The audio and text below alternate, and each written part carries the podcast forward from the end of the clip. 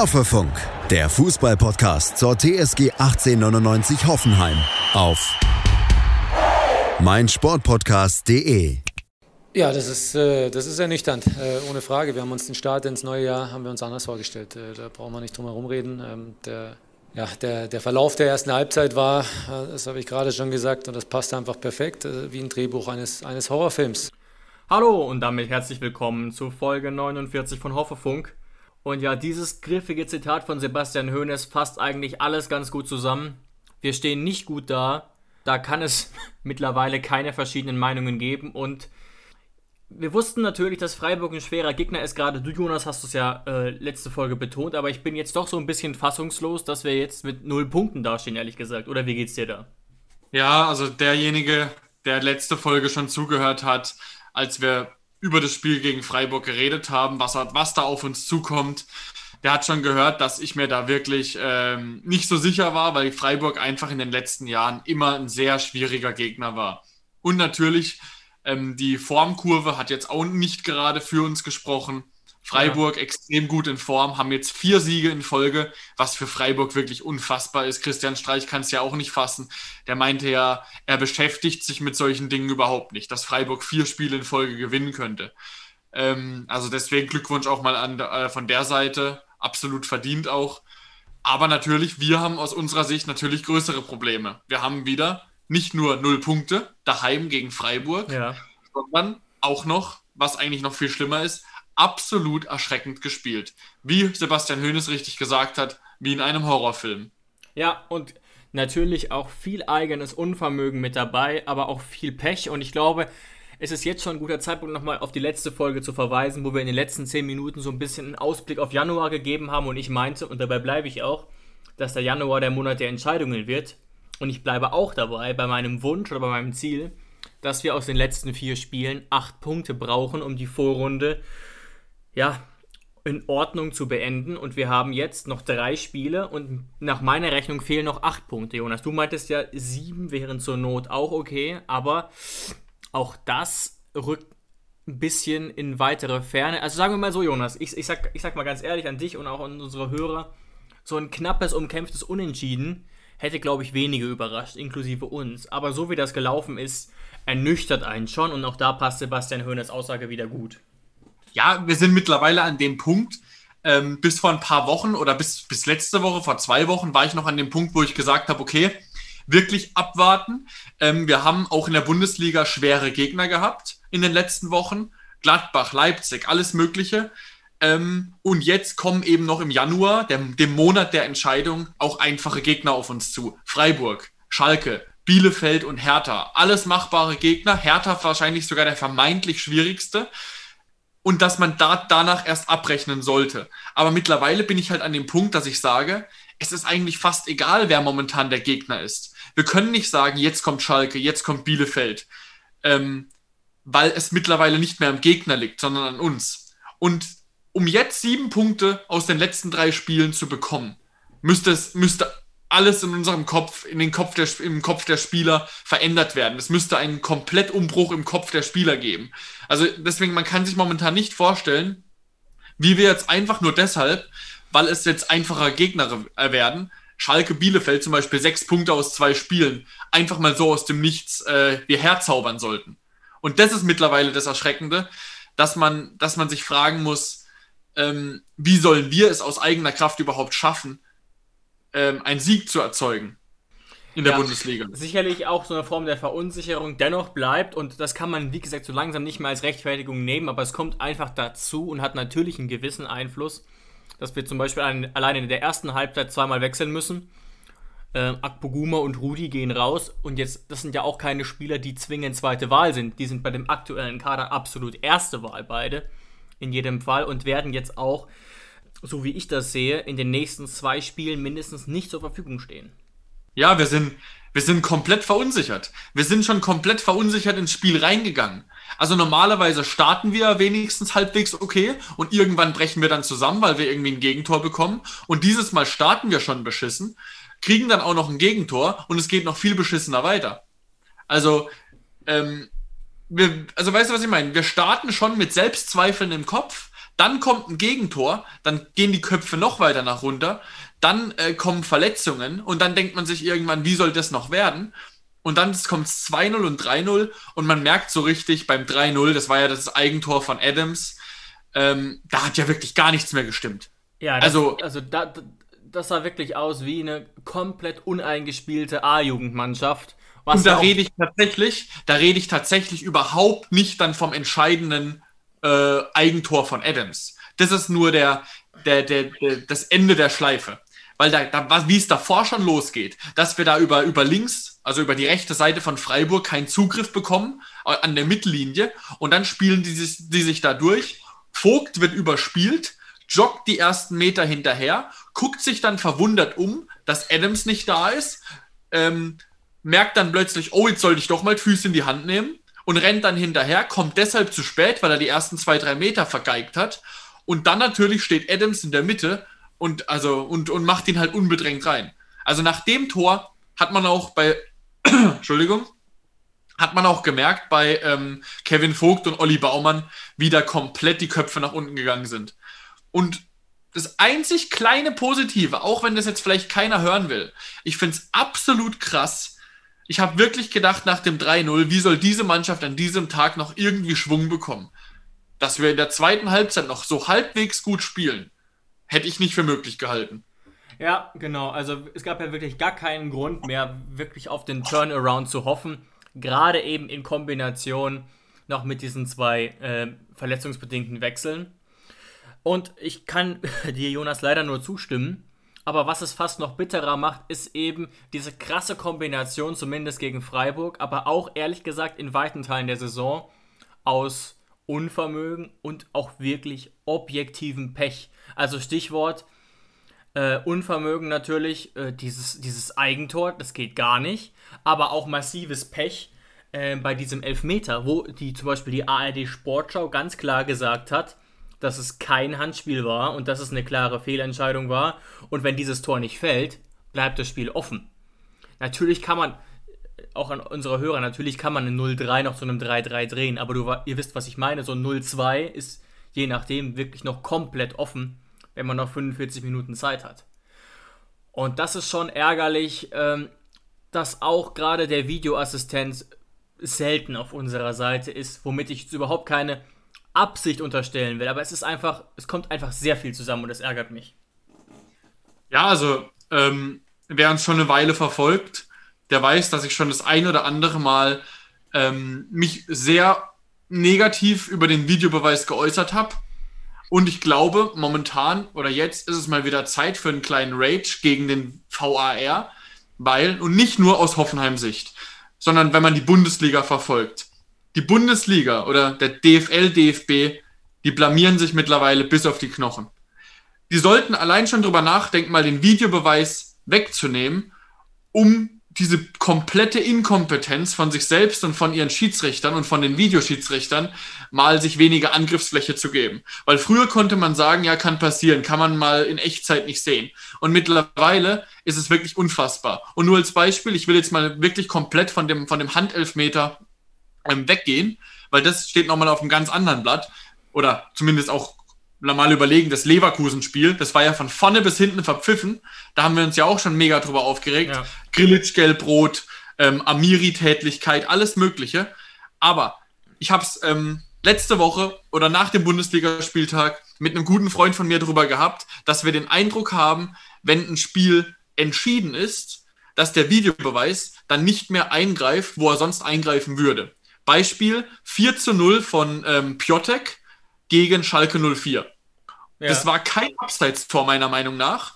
Also hätte, könnte natürlich ein Zentimeter sein. Bei so einer Entscheidung guckt sich der Videobeweis normalerweise das Ding drei Minuten an. Und da haben sie nach 20 Sekunden, ohne Witz, entschieden, dass es kein Tor ist. Das ist das erste Beispiel. Zweites Beispiel, 5 zu 2 steht es für Bayern gegen Mainz und in der 94. Minute tritt der Linksverteidiger von Mainz, Kimmich, die Wade weg. Und der Videobeweis guckte sich keine 10 Sekunden an, nur damit Lewandowski nicht das 6-2 schießen kann in sein 20. Saisontor.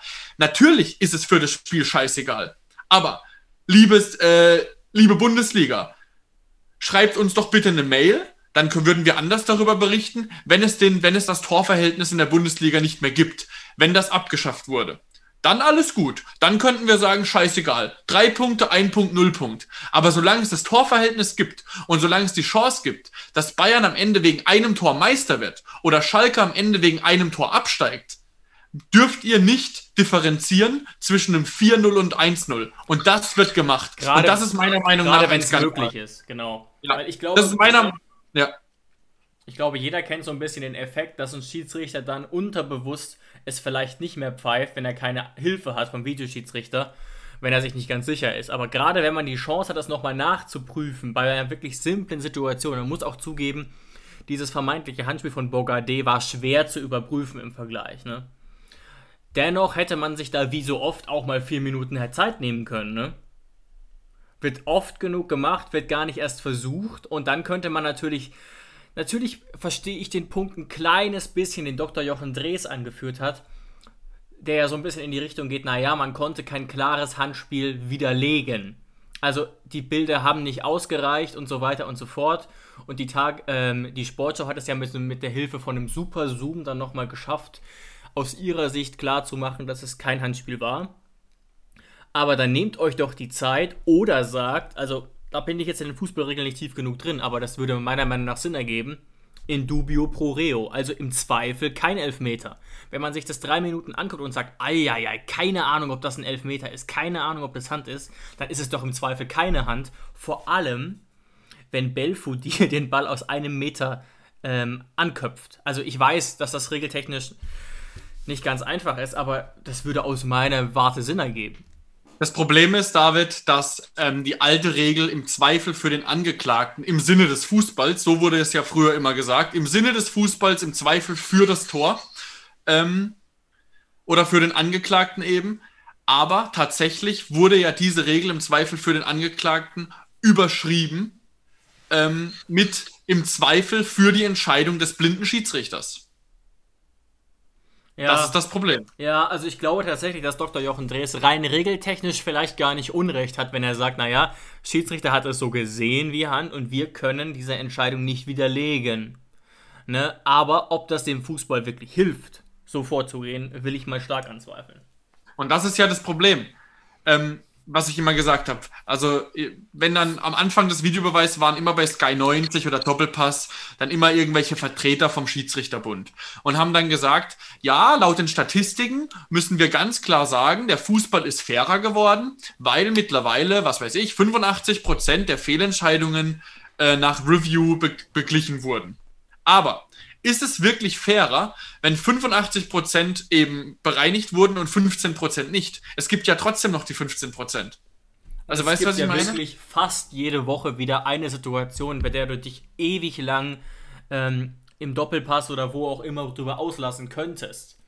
Und das ist doch einfach krass. Ja. Es gibt immer noch Spiele, immer noch, trotz Videobeweis, die komplett verpfiffen sind. Und das ist doch absolut Wahnsinn. Das ist doch absoluter Wahnsinn. Ich kann mich daran erinnern, letzte Saison, ähm, als Boateng wie ein Torwart ja, ja, den Ball ja. an die Hand bekommt. Obwohl der Ball, wenn man die Linie weiterzieht, ich glaube, es war sogar gegen Dortmund ähm, und ich glaube gegen Leverkusen, wenn man die Linie weiterzieht, fliegt der Dinger sogar ins Eck. Ich will jetzt nicht sagen, dass Neuer ihn nicht gehalten hätte. Kann gut sein, aber darum geht es nicht. Darum geht es nicht. Und da gab es keinen Elfmeter. Am gleichen Spieltag oder einen Spieltag drauf hat Hummels den Ball in die Hand gekriegt was weniger Hand war und hat ihn gegen sich gepfiffen bekommen. Und in welcher Welt, in welcher Welt, selbst wenn 80% andere reviewed worden und korrigiert worden, ist das gerecht?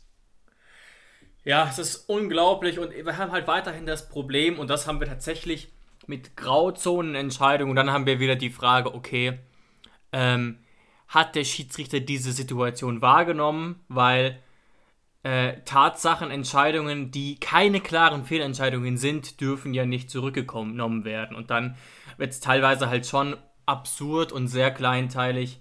Ich glaube tatsächlich, dass es den Fußballfans und vielleicht auch den Mannschaften helfen würde, ihn wieder abzuschaffen, obwohl ich jetzt nicht weiß, ob ich, wie meine eigene Position dazu ist. Aber weil man dann es leichter akzeptieren könnte und sagen könnte, okay, schlechter Tag des Schiedsrichterteams oder was auch immer. Ja. Aber dann hat man so diese pseudowissenschaftlichen Methoden. Wir können uns ja alles nochmal anschauen und überprüfen, aber es ist trotzdem weit davon entfernt, perfekt zu sein. Und genau, genau ähm, an dem Punkt bin ich jetzt auch. Also ich war tatsächlich bei der Debatte um den Videobeweis in den ersten Wochen, als er dann eingeführt wurde. Ich war wirklich ein klarer Freund davon, weil ich mir nicht vorstellen konnte, wie genau. es dann tatsächlich in der, in der ähm, äh, in der Praxis dann umgesetzt wird. Das heißt, ich war tatsächlich am Anfang nicht so, dass ich gesagt habe, das macht den Fußball kaputt und das nimmt die Zeit von der Uhr. Also sagen wir es mal so. Aber mittlerweile bin ich an dem Punkt, dass ich es nicht mehr akzeptieren will, in Spielen manchmal drei, vier Minuten Pause zu haben, um eine Szene sich anzugucken. Wenn ich weiß, dass es in der nächsten Sekunde eine Szene geben könnte, wo wieder pure Inkompetenz herrscht. Oder beziehungsweise ähm, wo sich nicht angeguckt wird, weil es 4-0 steht. Und dann bin ich nicht mehr bereit, eben diese drei Minuten zu warten. Man kann sagen, man ist drei Minuten bereit zu warten, wenn es dann wirklich gut klappt. Ich will nicht sagen perfekt, perfekt kann es nicht klappen, aber es darf keine klaren Fehlentscheidungen mehr geben und es dürfen keine Spiele mehr verpfiffen sein. Und deswegen und es gibt's einfach immer noch. Und ich glaube tatsächlich, es wird nie passieren, weil dazu müsste sich DFB, DFL, Bundesliga Fehler eingestehen. Und das ist wie bei Joachim Löw, das ist in der Geschichte der Menschheit noch nie passiert. Aber rein theoretisch, aus, wenn man ein bisschen Hirn hätte, müsste man jetzt sagen, okay, wir haben das gemacht und jetzt haben wir das Verständnis im, im Kopf der Bundesliga, äh, im, im Kopf der Zuschauer geschaffen, wie schwierig es ist, sowas umzusetzen. Und wenn man jetzt wieder zurückrudern würde, würde ich, würde ich, glaube ich, behaupte ich, dass es vielen Fans viel leichter fallen würde als vorher, dem Schiedsrichter Recht zu geben oder dem Schiedsrichter Schwächen einzuräumen. Weil alles besser ist, weil alles besser ist als der Videobeweis. Und also dann hätte man, und, und das, glaube ich, wäre der richtige Weg, es jetzt wieder abzuschaffen und damit wären die Jahre mit Videobeweis für den weiteren Verlauf des Fußballs trotzdem extrem wichtig gewesen. Aber ich darf da alle enttäuschen, die gerade meine Argumentation äh, fühlen.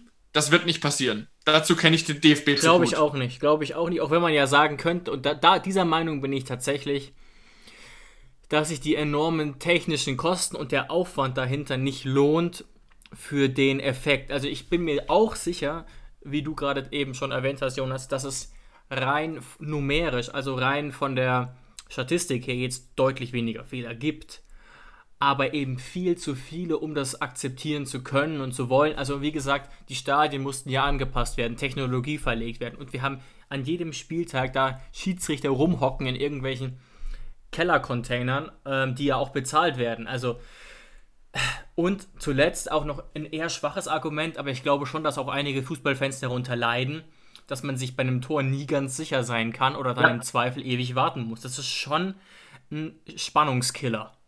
Und das ist der Punkt. Ich wäre, also es macht den Fußball kaputt, in einem gewissen Maße, auf jeden Fall. Also ich verstehe da jeden Fußballromantiker, der sagt, ich habe keinen Bock, zwei Minuten zu warten. Und wenn es nur 30 Sekunden sind. Ich will Tatsachenentscheidungen, Punkt aus Ende. Auch das konnten ich wir uns ja nicht vorstellen. Wir haben ja auch schon ja. tatsächlich mittlerweile letztes Jahr darüber geredet, dass wir uns, dass wir es unfassbar finden, vier Minuten warten zu müssen. Weil wenn es immer nur 30 Sekunden oder eine Minute dauern würde, wäre es ja einigermaßen okay, aber das kriegen die Schiedsrichter nicht hin. Eben. Ich habe ja schon mal, ja schon mal den Vorschlag gesagt. Äh, mir geht um, um Einheitlichkeit. Also ich habe keinen Bock, vier Minuten zu warten, aber ich, ich akzeptiere es nicht, wenn in einem Moment nicht geguckt wird und im anderen vier Minuten. Da will ich Einheitlichkeit. Und deswegen, man könnte sich doch den Videobeweis angucken und sagen, wenn es innerhalb von 30 Sekunden nicht klar erkennbar ist, dann muss man es lassen. Ganz einfach. Und dann würde auch jeder sagen, okay, in 30 Sekunden konnte man es nicht widerlegen. Aber wenn man sich 40 Sekunden, äh, vier, vier Minuten lang anguckt und man trotzdem keinen Perfektionismus hinbekommt und klare Fehlentscheidungen passieren, das ist nicht akzeptabel. Ganz einfach. Ja, es muss wirklich eben um klare Fehlentscheidungen gehen ähm, und es muss transparenter werden, auch für den Fan. Wir haben hier ja auch schon Missverständnisse aufgeklärt, hatten selber schon welche und sie später dann, wie gesagt, wieder bereinigt, weil es eben nicht ganz so transparent ist. Gleichzeitig muss man sagen, ich glaube, sehr viele können nachvollziehen, warum wir uns da so drüber aufgeregt haben. Und wir haben es ja auch am eigenen Leibe erfahren, jetzt bei dem Handelfmeter und vor allem eben gegen Leverkusen. Aber das ist ja nicht der einzige Grund für unsere Krise. Also ich wäre tatsächlich heute zum ersten Mal bereit, tatsächlich von einer Krise zu sprechen. Ähm, und nicht nur so Mini-Krise, sondern wirklich Krise. Natürlich mit der Chance, da relativ schnell wieder rauszukommen, aber Jonas, wo siehst du da äh, äh, noch weitere Punkte? Also sicherlich, wir haben, glaube ich, die zwei offensichtlichen Punkte. Verletzungsprobleme und ähm, auch teilweise Pech. Aber sonst, was, was siehst du da als Kernproblem noch?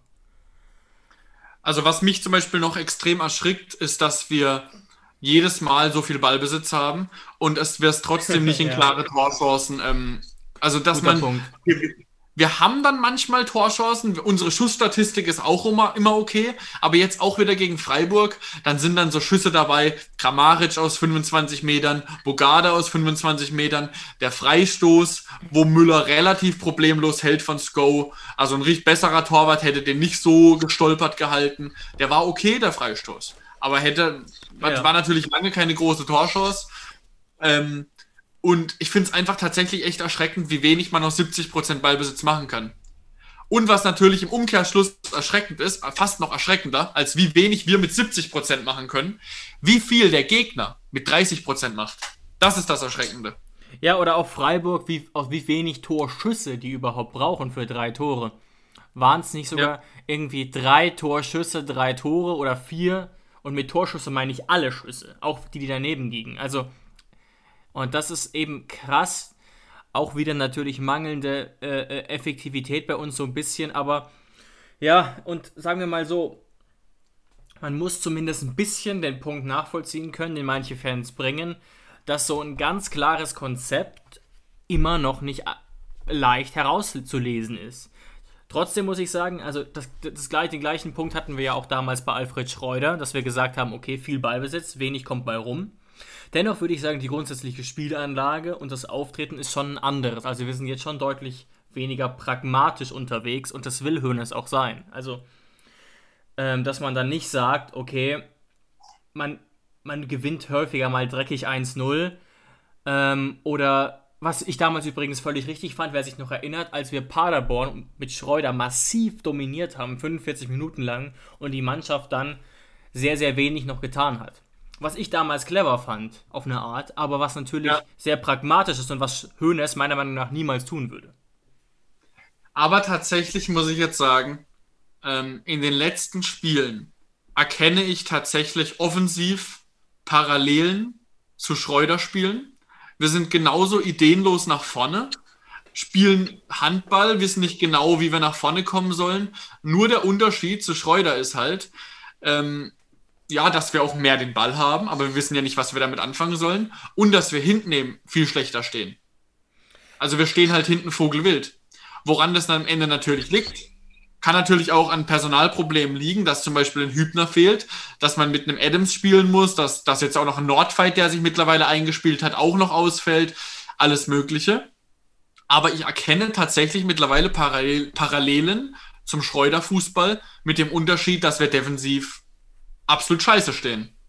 Ja, das, das stimmt tatsächlich. Ähm, ja, offensiv ist es vielleicht in Summe ein bisschen besser. Wie gesagt, man darf die Europa League nie ganz vergessen, auch wenn da natürlich sehr leichte Spiele dabei waren, aber eben auch nicht alle. Ähm, aber man muss natürlich auch sagen, Schreuder hatte eben das Problem, dass er ganz, ganz oft auf Kramaric ähm, sich nicht verlassen konnte, weil er verletzt war. Und Hoeneß hat jetzt eben das Problem, dass er ganz oft ähm, in der Abwehr umbauen muss. Beides, glaube ich, sehr schwierige Situationen.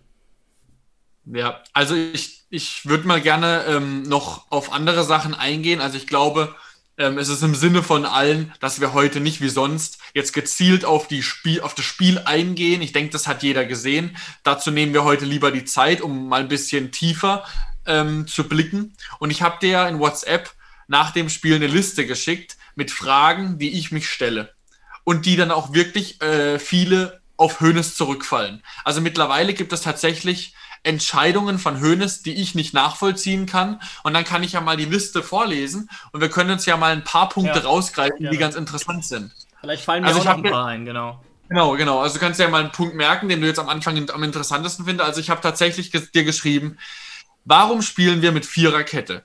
Seit wir das immer spielen, ist es hinten meiner Meinung nach noch schlimmer. Dann Warum spielt Belfodil? Das haben sich ganz, ganz viele gefragt. Warum spielt Belfodil? Der spielt seit Wochen extrem beschissen.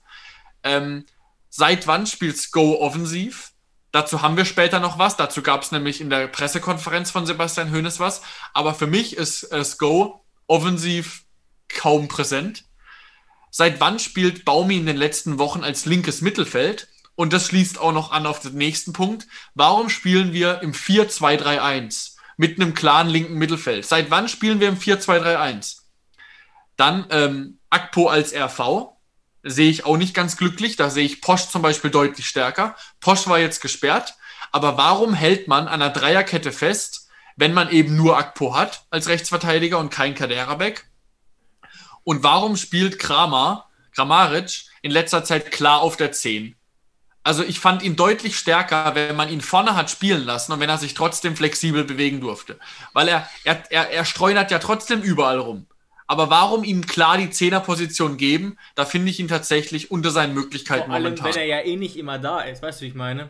Ja, genau. Ein klarer Zehner. Wenn man jetzt an einen klaren Zehner denkt, wie ein Ösil, der, der, oder früher ein Ösil zum Beispiel, oder ein Miku oder ein Diego, die haben immer dieses Zentrum gefüllt. Und das kann Kramaric eben nicht gewährleisten.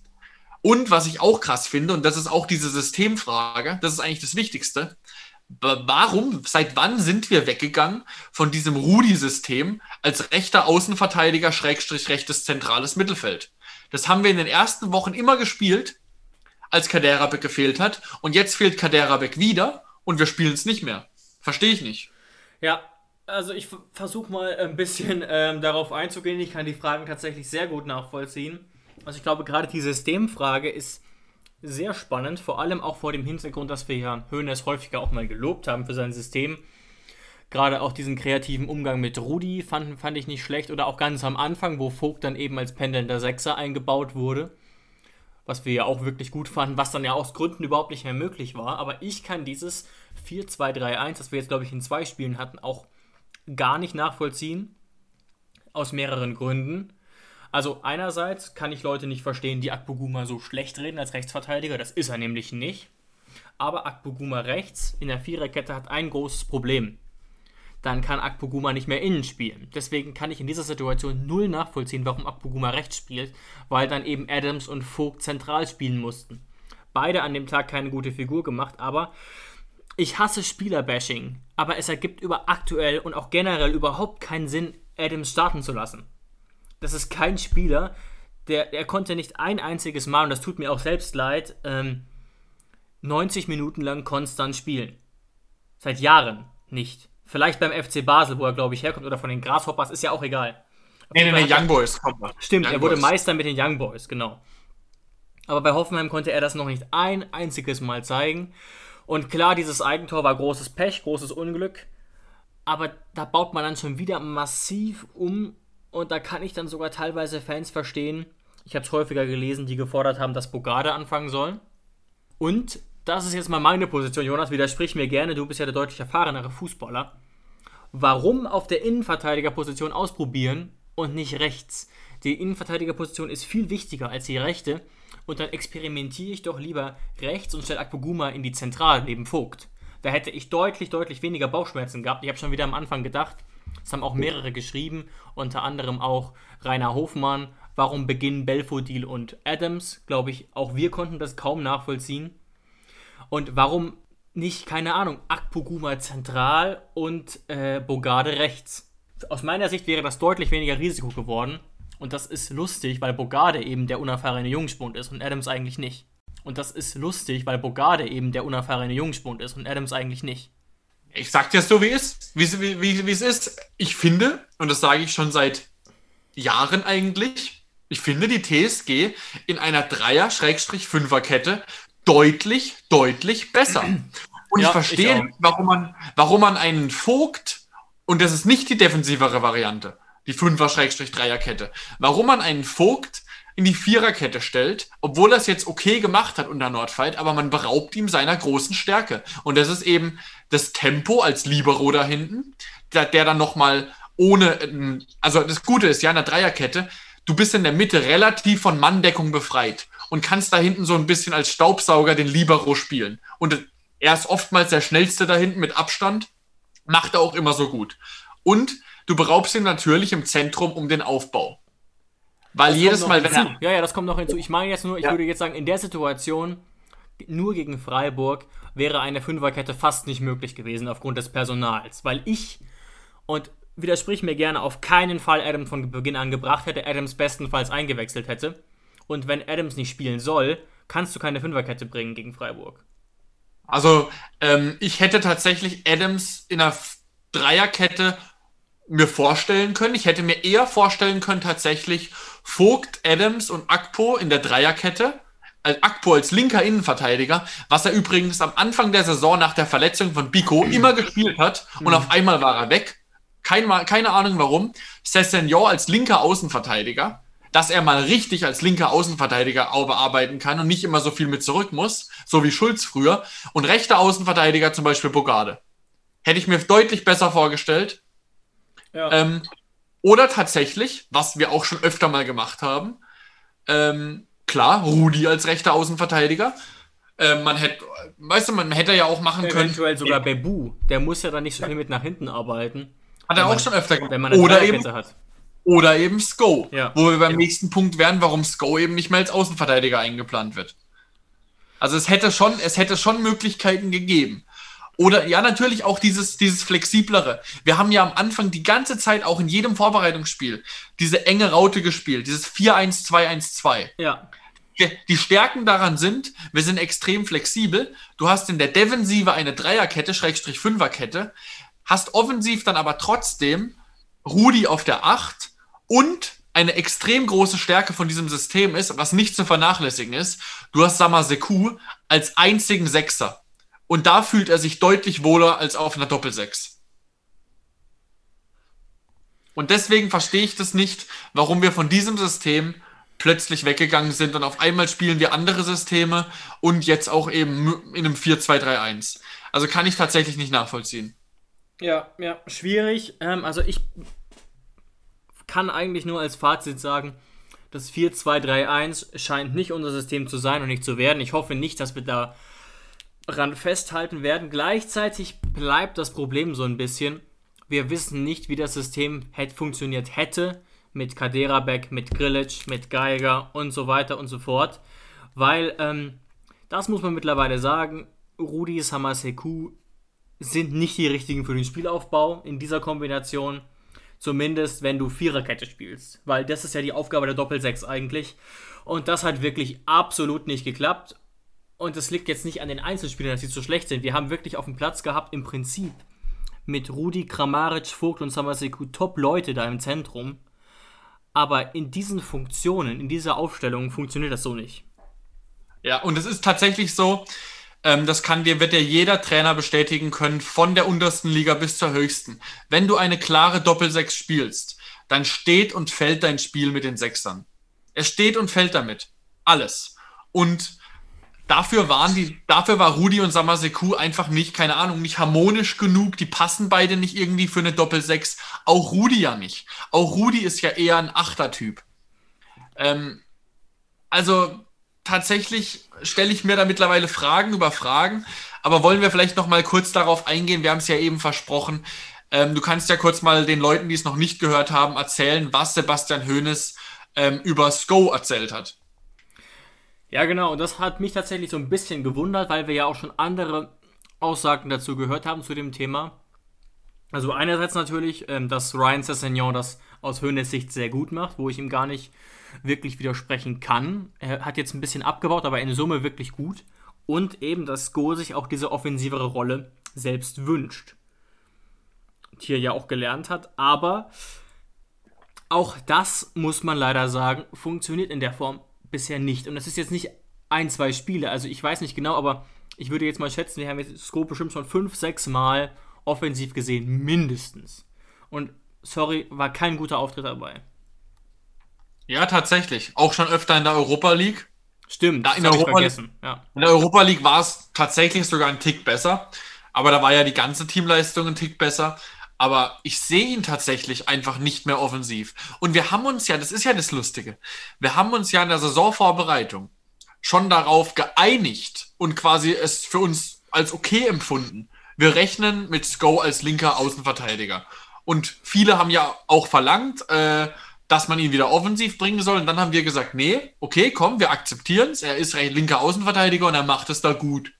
Und gerade dann, als sich, glaube ich, jeder damit, äh, jeder damit okay gefühlt hat, kommt plötzlich so eine Entscheidung, dass er plötzlich keinerlei Alternative, also keinerlei jetzt nicht, aber da müsste schon viel zusammenkommen, dass er wieder äh, linker Verteidiger, linker Außenverteidiger wird. Ja, und das ist tatsächlich, muss man jetzt vielleicht zusammenfassen, ein bisschen sagen, aktuell ein bisschen das Problem von Hoeneß.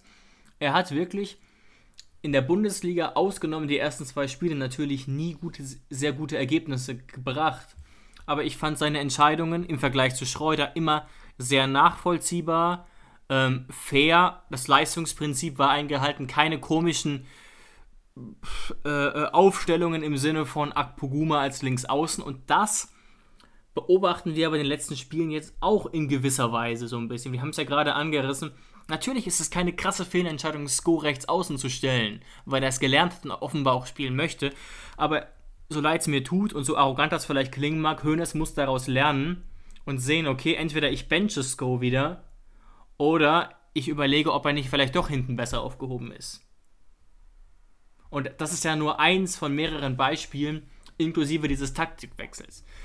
Wir haben aber auch hier wieder das Problem, Hoeneß kann ja nicht aufstellen, wie er will, weil nicht nur zwei, drei wichtige Spieler fehlen, sondern ich weiß gar nicht, also mal locker fünf Spieler aktuell fehlen, die ganz, ganz zentral sind aus Hoeneß Sicht. Ja, und da, dazwischen schwanke ich momentan. Ja. Ich glaube, das geht dir auch so. In der einen Sekunde denke ich, okay, ich weiß nicht, wie das Spiel funktioniert hätte, wenn ein Grillitsch, wenn ein Geiger da gewesen wären. Ähm, von Hübner brauchen wir gar nicht mehr sprechen. Ich glaube, der ist mittlerweile ähm, muss man sich damit abfinden, dass der in nächster Zeit nicht mehr zur Mannschaft stoßen wird. Ähm, aber solche Entscheidungen wie ein Belfodil, die muss man sich gefallen lassen. Ja. Ein Dabur, Lass ein Dabur spielt keine klasse Saison, aber er, er, ist da und er spielt auf jeden Fall nicht so schlecht wie Belfodil. Ja, da, das war ja auch eine deiner Fragen, auf die sollten wir auch noch eingehen, weil es auch sehr viel auf Twitter und in der Fan-Community diskutiert wird.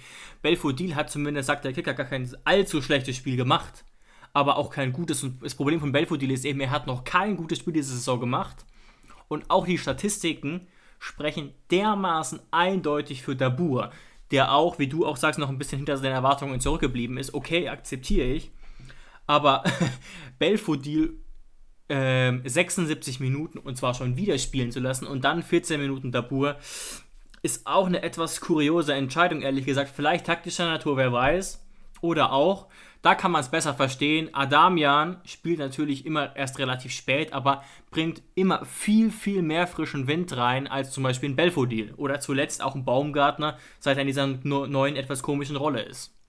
Und es hätte Möglichkeiten gegeben, ähm, sogar sowohl Belfodil als auch Dabur zu umgehen. Also zum Beispiel gehen wir einfach mal auf eine andere Formation, wo jetzt zum Beispiel ein Baumgartner nicht im linken Mittelfeld spielt, weil Baumgartner ist kein linker Mittelfeldspieler, da, da feuert er einfach nicht genug ab.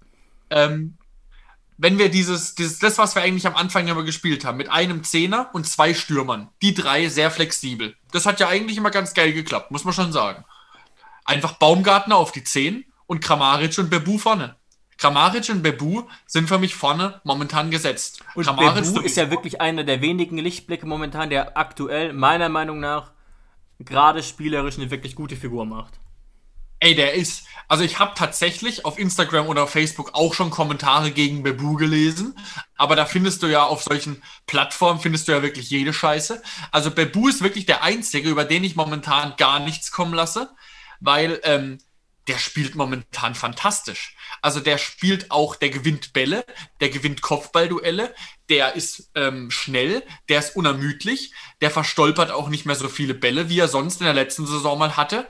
Der ist wirklich auch ballsicher und spielt clever. Der springt, der bringt wirklich Schwung rein. Der hat Abschlüsse, der schießt Tore, der legt vor. Also Bebu ist der Lichtblick. Auf jeden Fall. Ja, die Frage bleibt natürlich, ob das einer ist, der immer von Anfang an spielen kann. Eben weil wir vom Niveau her, würde ich schon sagen, dass der Boer eigentlich der bessere Spieler ist. Eigentlich. Ähm, und natürlich ein ganz anderer Spielertyp. Aber ich glaube, auf Bebu kann man aktuell nicht verzichten, egal ob als Joker oder Stamm, aber du hast völlig recht. Was wir auch übrigens schon gespielt haben, Jonas, ist quasi eine offensive Dreierreihe und zwar Bebu, Kramaric, Baumi, die dann quasi so durchwechseln. Auch das haben wir unter Höhnes schon gespielt und hätte mir deutlich besser gefallen als mit dem mehr oder weniger klassischen Stürmer Belfodil. Und das sage ich als jemand, der den klassischen Stürmer eigentlich verteidigt. Es liegt aber jetzt aktuell hauptsächlich daran, dass eben Belfodil überhaupt nicht in Form ist. Und wenn man unser Mittelfeld anguckt, unser gesamtes Mittelfeld, nicht nur die, wo Stamm spielen, unser Kader ist perfekt für ein Mittelfeld, das besteht aus zwei Achtern und einem Sechser. Und dieser Sechser ist klar Samaseku und dann kannst du auf der Acht fast frei wählen. Ob da jetzt ein Geiger steht, ein Grillic, ein Rudi, von mir aus auch noch ein Gacinovic, alles Mögliche. Aber es ist keine Doppelsechs. Natürlich haben da jetzt auch einige gefehlt, aber es ist auf keinen Fall eine klare Doppelsechs. Also da ist Samaseku klar im Zentrum und dann zwei Achter. Ähm, und es, ich, ich tue mir wirklich schwer, weil es wirklich so viele Fragezeichen in meinem Kopf gibt, weil ich mittlerweile so viele Entscheidungen nicht nachvollziehen kann.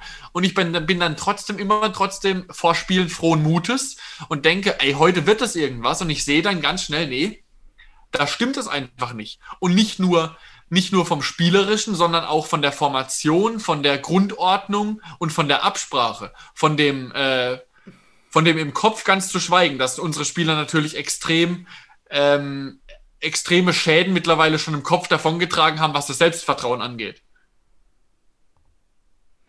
Ja, also es ist wirklich, wirklich schwer momentan und da kann man sich dann eigentlich nur die Frage stellen, ob es aktuell gut oder eher schlecht ist, dass wir jetzt ausgerechnet gegen, gegen Schalke 04 spielen. Ich weiß es wirklich nicht. Ich habe nur gerade gestockt, weil ich gerade gesehen habe hier, äh, ja, gut, das überrascht jetzt keinen, aber wir haben jetzt uns den Mund fusselig geredet und ich hoffe, dass einige uns nachvollziehen können, unsere Überlegungen, aber ganz massive Änderungen kann man tatsächlich nicht erwarten. Ähm, einfach wieder aufgrund der personellen Situation. Also gerade so ein Grillitsch oder Rudi, der wird schon sehr vermisst werden gegen Schalke, denke ich. Und auch hinten wird es wieder echt eng. Also klar, Poschi kehrt zurück, aber sonst, ähm, meine Fresse. Ja, ich kann es dir jetzt schon sagen, eigentlich, dass wir wieder mit einer Viererkette spielen werden und dass dieses Mal Porsche Rechtsverteidiger spielen wird.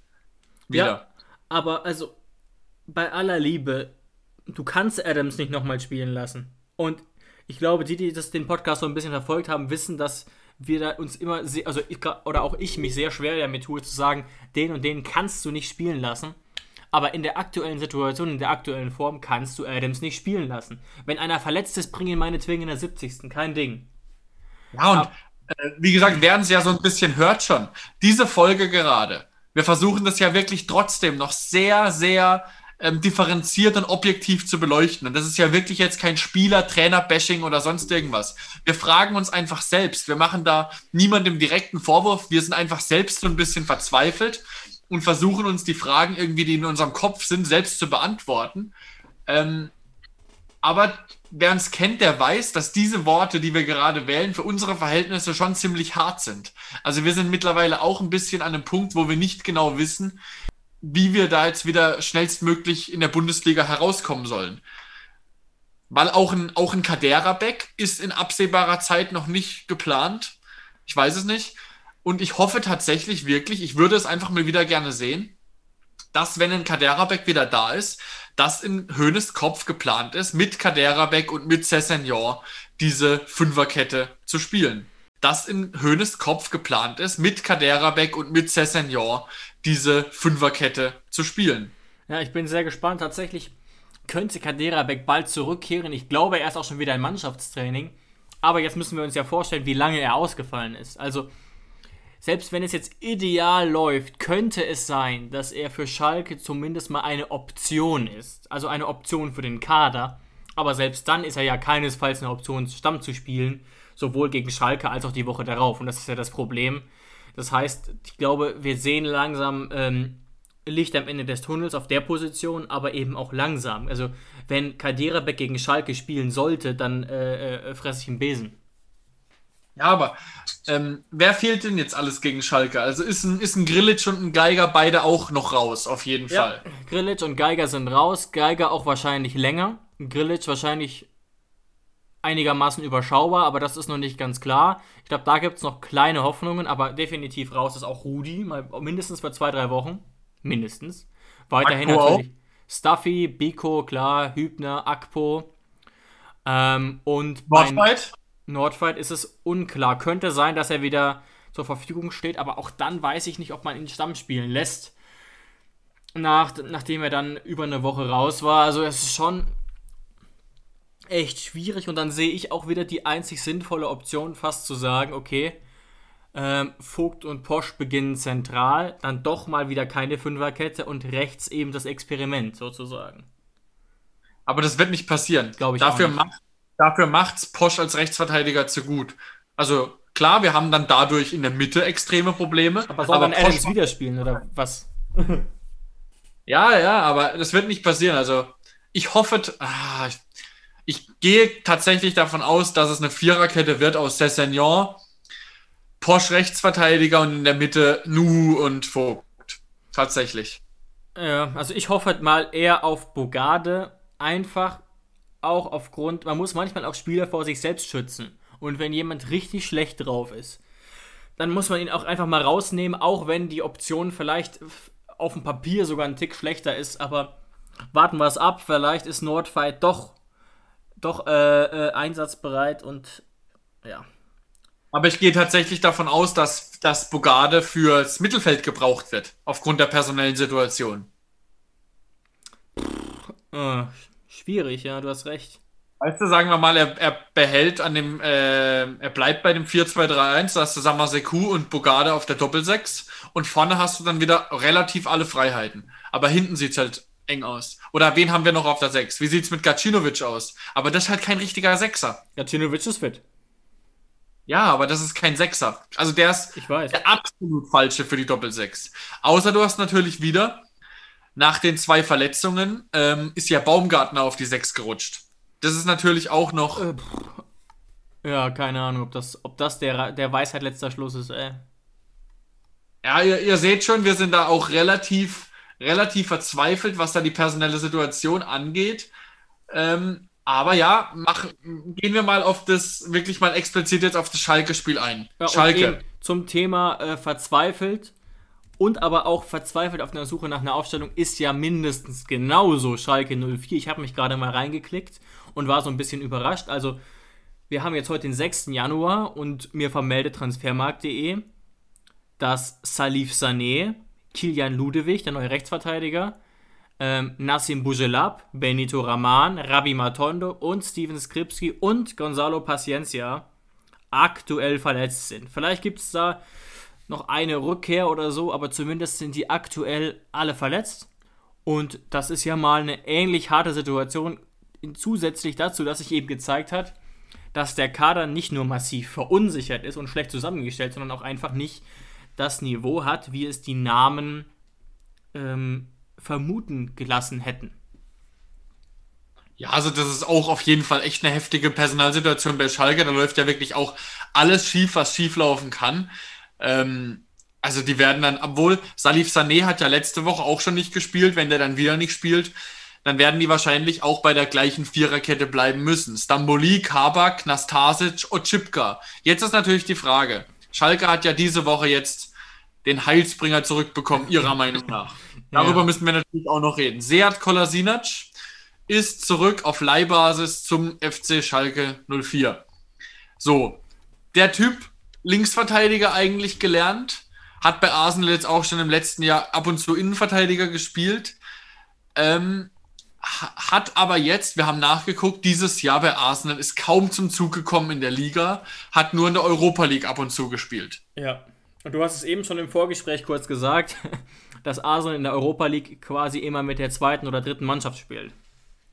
Also sagen wir es mal so, nicht komplett. Also da spielen schon mal vereinzelt ein paar gute Spieler, aber ein Kolasinac würde da nicht zum Zug kommen, wenn die da absolut mit der Top 11 spielen würden. Ist ja auch verständlich. Arsenal ist ja auch relativ geschmeidig durch die Europa League gekommen, ähnlich wie wir.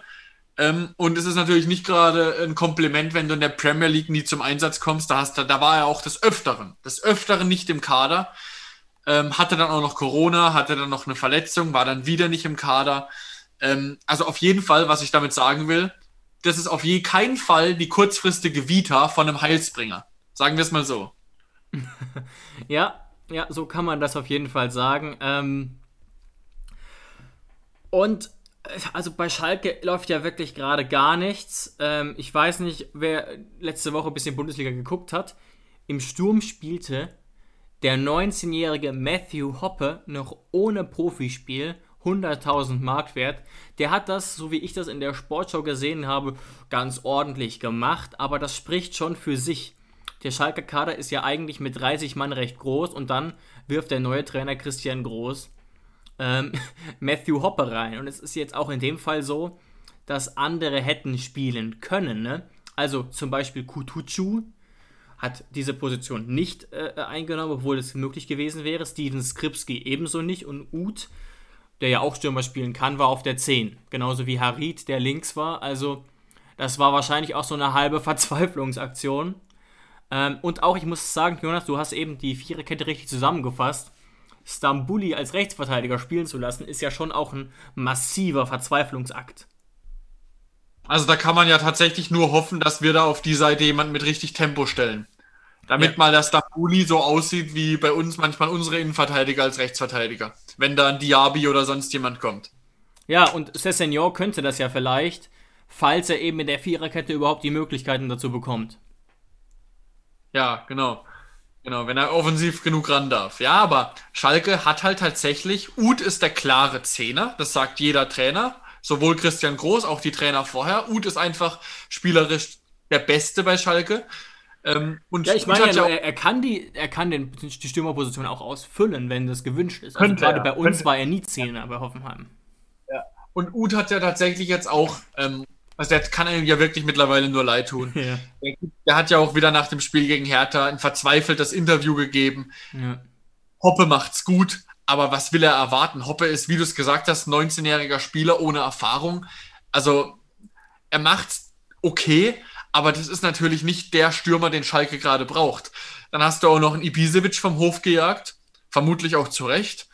Ähm, kannst du natürlich als Schalke 04 auch nicht stehen lassen, da so einen Spieler in den eigenen Reihen zu haben, nur weil du verzweifelt bist. Ähm, aber natürlich, ich zitiere da Lothar Matthäus, der seit Wochen, seit Monaten nicht verstehen kann, warum Kutucu nicht spielt. Kutucu ist wirklich ein guter Spieler, aber der kommt da einfach nicht zum Zug. Ja, der hat von 14 Spielen nur 5 bestritten und die wahrscheinlich auch nicht äh, über die komplette Distanz. Ähm, wundert mich auch, gerade eben, wenn solche Spieler wie Paciencia ähm, und Rahman nicht zur Verfügung stehen. Aber gut, wir sind ja zum Glück kein FC Schalke Podcast. Da bin ich auch sehr, sehr dankbar darum. Ähm, ja, aber es, es, es macht es fast noch unangenehmer, dass Schalke eben in der schlechtmöglichsten Position ist. Ich weiß nicht, also diese Position ist ja wirklich dermaßen unmöglich.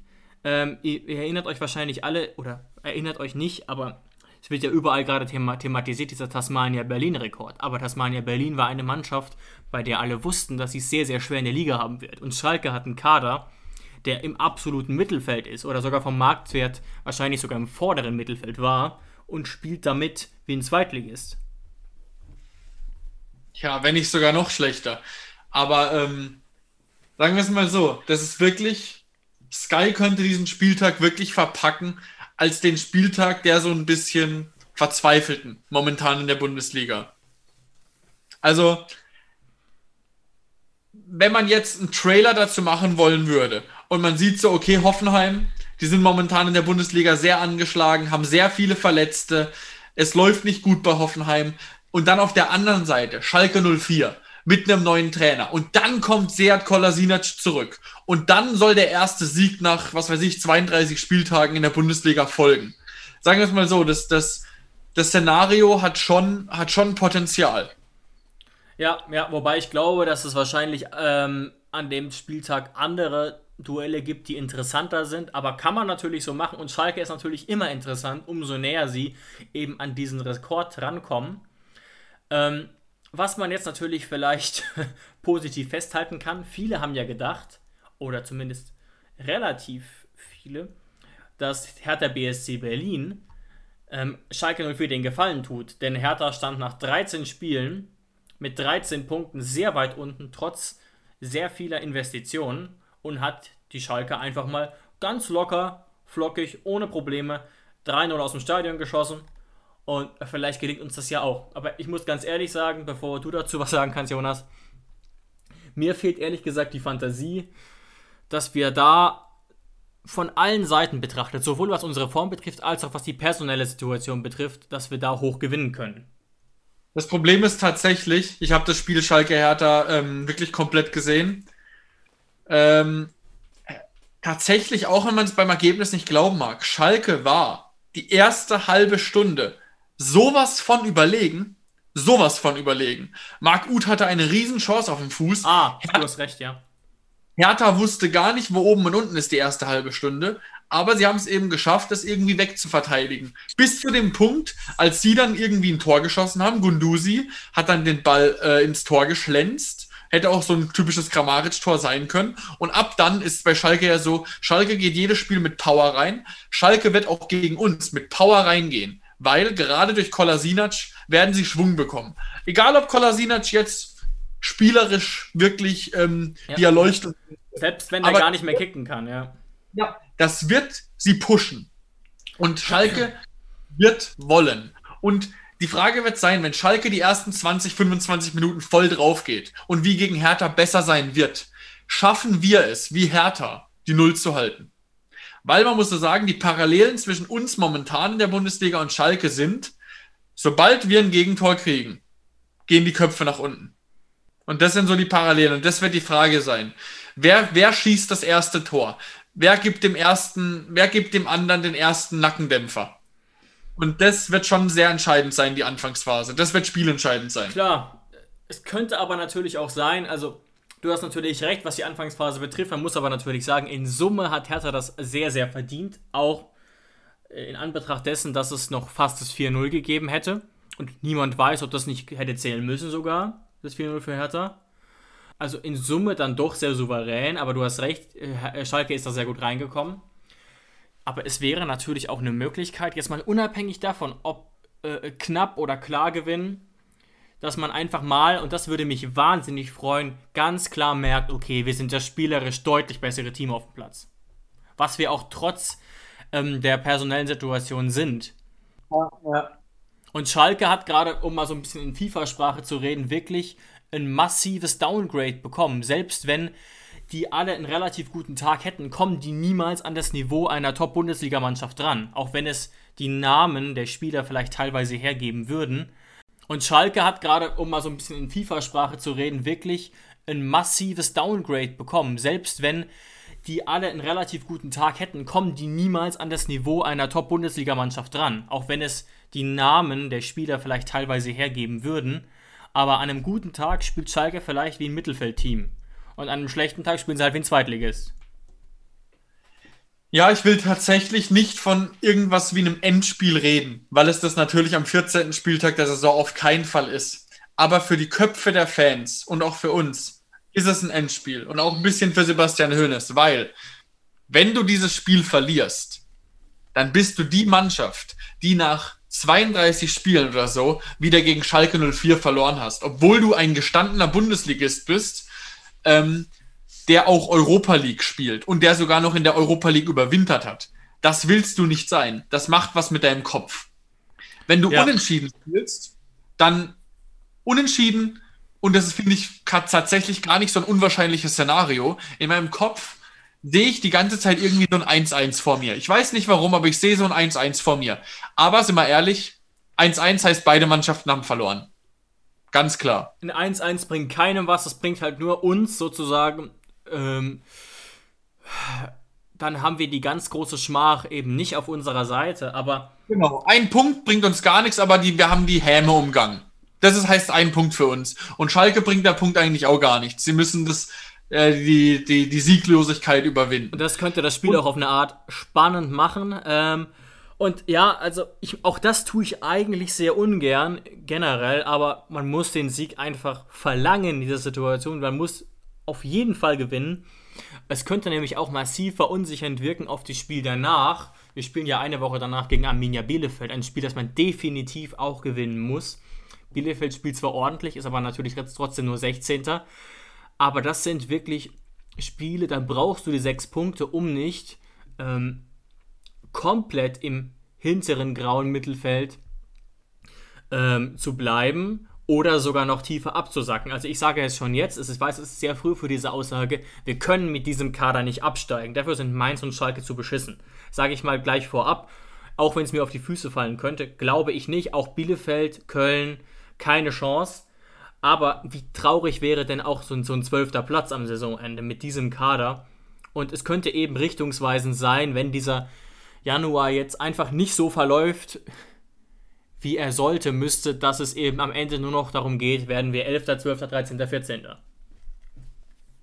Ja, genau, das wäre natürlich, das wäre natürlich ähm, auch wegweisend, was Vertragsverhandlungen angeht für, ja. für künftige Jahre. Das hört man ja immer wieder, wenn du einmal so ein Jahr hast, dann kommst du, kommst du da schwer wieder raus. Ja, aber wie du es gesagt hast, wir dürfen, wir dürfen gegen Schalke 04 Nee, nee, ich wollte gerade sagen, wir dürfen nicht verlieren. Nein, wir müssen drei Punkte holen. Weil die Verletzten dürfen wir da jetzt nicht, nicht äh, als, als Alibi nehmen. Dürfen wir nicht, weil Schalke, wie du es vorgelesen hast, hat genauso zu kämpfen. Ähm, wir haben zwar viele Verletzte, aber wir haben auch, wir können auch ein eingespieltes Team hinstellen. Außer jetzt auf der 6. Auf der 6 haben wir wirklich große Probleme. Aber was wir da offensiv aufbieten können, also allein mal, wenn wir da einen Baumgartner, einen Bebu, einen Dabur und einen Kramaric haben. Und jetzt überlege, jetzt könnt ihr euch mal die Schalke-Offensive durchlesen. Und die Schalke-Defensive. Also, wir müssen, wir müssen drei Punkte holen. Wir müssen. Es geht gar nicht. Man muss ja auch sagen, auch wenn die Saison wirklich bisher absolut nicht gut ist, wissen wir trotzdem, wie es ist zu gewinnen. Also wir haben jetzt ähm, lass mich mal grob rechnen, von den letzten 20 Spielen oder von den letzten 22 Spielen sogar unter Hoeneß äh, sieben gewonnen, glaube ich. Das ist natürlich beileibe nicht überragend, aber Schalke weiß überhaupt nicht, wie Gewinnen geht. Und wir haben das an einig, einige Male gezeigt, auch in einigen wichtigen Spielen. Auch zuletzt phasenweise gegen Gladbach, gegen Augsburg. Das heißt, die, unsere Köpfe sind sicherlich unten, aber so weit unten wie bei Schalke können sie nicht mal im Ansatz sein. Genau, genau. Also das ist natürlich das, was Schalke eigentlich momentan am meisten schwächt, dass sie im Kopf immer wieder haben, dass sie gar nicht gewinnen können. Und das Problem haben wir natürlich nicht. Wir haben ja erst vor kurzem gegen Gladbach gewonnen. Ähm, aber ja, ich weiß jetzt eigentlich gar nicht mehr, was ich jetzt noch dazu sagen kann. Ich denke, wir haben es relativ gut beschrieben, wie unter Druck wir tatsächlich sind gegen Schalke. Ja. Natürlich ist Schalke noch viel mehr unter Druck, aber wir können jetzt nur aus unserer Sicht reden. Ähm, das ist tatsächlich ein Mini-Finale, was die Bundesliga, was die Richtung der Bundesliga angeht, was auch den Kopf ähm, angeht über, für die nächsten Wochen, für den entscheidenden Januar. Und deswegen ist das ein unfassbar wichtiges Spiel für uns. Genau, also ja. ich würde tatsächlich auch sagen, wie du eben gesagt hast, Jonas, dass es eine Art von Endspiel ist. Man muss aber ganz klar sagen, dass diesen Begriff die Bild-Zeitung aufgemacht hat und behauptet hat, dass, wenn Hoeneß nicht gewinnt, er fliegt. Und das würde ich äh, äh, für komplett absurd halten, ehrlich gesagt. Auch weil sich dann die Frage nach einer besseren Alternative stellen würde und wir natürlich ein Verein sind, der sehr lange gescoutet hat nach einem Trainer, der auch die Jugend voranbringt und so weiter und so fort. Da macht es keinen Sinn, Schnellschüsse zu machen, wie in manch anderen Vereinen, die dieses große Konzept eher oder teilweise nicht so dahinter haben. Aber es ist eben für die Saison trotzdem eine Art von Endspiel, weil ich würde fast so sagen, wir können uns eigentlich von Europa verabschieden, ähm, wenn das nicht gewonnen wird. Und viele haben jetzt vom Gefühl her schon auch die Position, wir können Europa eh abschreiben, aber das ist faktisch eben nicht so. Es fehlen noch 20 Spiele. Da ist noch sehr, sehr viel möglich und sehr viel geht um Momentum. Und wir haben das Momentum halt komplett verkackt, wenn wir die drei Punkte nicht holen gegen Schalke. Ja, ja, auch wenn, auch wenn viele es nicht wahrhaben wollen, sagen wir mal, der siebte Platz reicht für die Europa League Qualifikation, dann sind wir in Anführungszeichen tatsächlich nur sechs Punkte davon weg von Gladbach. Das heißt, natürlich ist es, aber wir sind natürlich auch nur, sagen wir mal, fünf Punkte weg vom 16. Platz. Deswegen darüber müssen wir gar nicht reden. Aber es geht in diesem Endspiel nicht um ein Endspiel um Höhnes, wie du es richtig gesagt hast, nicht um ein Endspiel um Europa oder um den Abstieg, sondern um ein Endspiel im Kopf. Wo geht es im Kopf hin? Können wir uns befreien mit einer souveränen Leistung gegen Schalke 04 oder gehen wir richtig zugrunde, was den Kopf angeht. Und das wird das Entscheidende sein. Ja, und deswegen kann dieses Spiel eben einen massiven Einfluss haben auf die weitere Saison. Und deswegen ähm, werden wir, glaube ich, am Samstag sehr, sehr angespannt sein und ihr da draußen wahrscheinlich auch. Genau, dann würde ich sagen, schließen wir die Folge doch mit diesen, mit diesen Worten, dass wir euch einfach nur viel Spaß wünschen können. Okay, was heißt Spaß? Also wir hoffen, dass wir Spaß haben werden.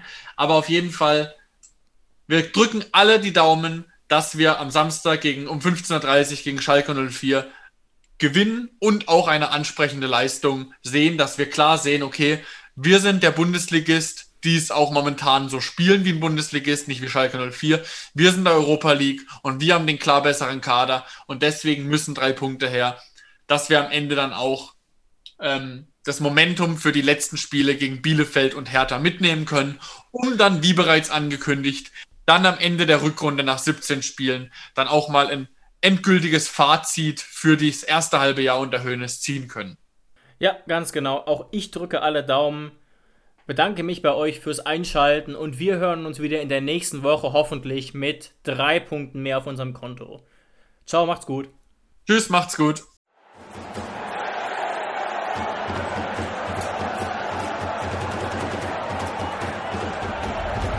Hoffefunk, der Fußballpodcast zur TSG 1899 Hoffenheim auf meinsportpodcast.de